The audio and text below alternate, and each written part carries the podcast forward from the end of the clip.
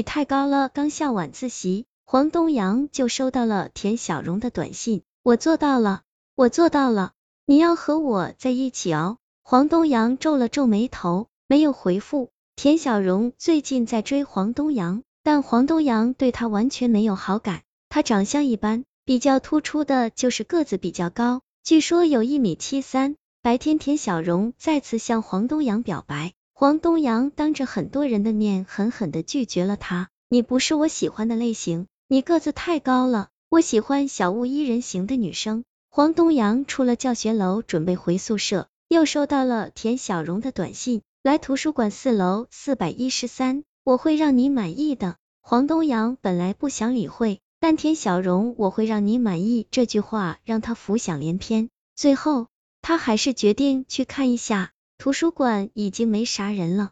黄东阳来到四楼，见四百一十三的门开着一条缝，教室里没有点灯。黄东阳推门而入，伸手去点灯，但灯没有亮。这时，田小荣的声音从屋子里响起：“你来了。”黄东阳吓了一跳，向声音传来的方向看去，稍微适应黑暗后，他才看到屋子的中央正站着一个人。黄东阳刚要说话，发现有些不对劲儿，仔细想了一下，他恍然大悟，说：“你不是田小荣，因为你没有她高。那个女生的个子看起来也就一米五几，而田小荣可是一米七三。我是田小荣啊。”那个女生说着，慢慢的走了过来，走廊的灯照在她的脸上，黄东阳发现她真的是田小荣。你你怎么？黄东阳想问田小荣怎么矮了。话没说完，屋里的灯就亮了。他往下看去，终于发现田小荣变矮的原因了。田小荣的两只小腿从中间齐刷刷的断了，脚已经没了。他正用断腿支撑着自己的身体，他的身后有一条血痕，而他的断脚正立在屋子中央，旁边是一把沾了血的菜刀。田小荣看着黄东阳，突然笑了一下：“你不是喜欢小鸟依人型的女生吗？”我现在怎么样？你满意吗？黄东阳惊恐的还没来得及说什么，就发现地上的那两只断脚竟然动了，沙沙，那两只断脚竟然慢慢的朝黄东阳蹭了过来。再看地上，黄东阳赫然发现灯光下只有自己一个人的影子，田小荣脚下空空如也，田小荣是鬼。黄东阳明白这一点，再也忍无可忍，尖叫一声，转身就逃，因为恐惧。刚到门口，他就双腿一绊，摔在了地上。回过头，黄东阳见田小荣着急的想追自己，但因为没有脚，扑通一下摔倒在了地上。我做到了，我做到了，你要和我在一起哦。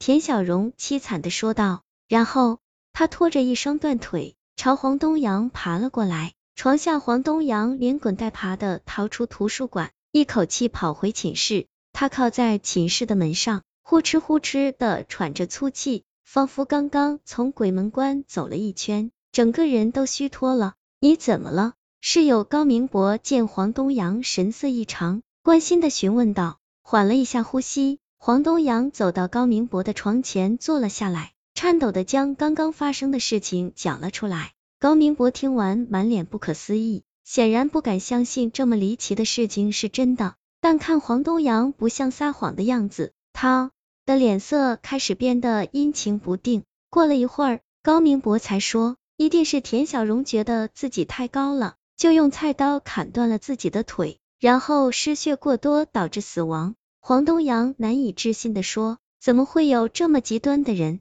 谁知高明博冷哼了一声，难道你不极端吗？你那么狠心的拒绝人家，一点挽回的余地都不给留。没想到高明博会这么说，黄东阳顿时哑口无言。过了一会儿，他才带着祈求的语气说：“现在怎么办啊？他死了为什么不离开？难道他已经变成厉鬼，缠上了我？”高明博点了点头，然后躺在床上不再说话。夜里，黄东阳辗转反侧，怎么也睡不着。不知过了多久，一阵窸窸窣窣的声音从黄东阳的床下传出。黄东阳的神经一下子绷紧了，心里祈祷着自己听错了。但是很快那声音又传进了他的耳朵。黄东阳慢慢的扭过头，看向地面，接着他见有东西从床下慢慢的挪了出来，那是两只脚，田小荣的脚。啊！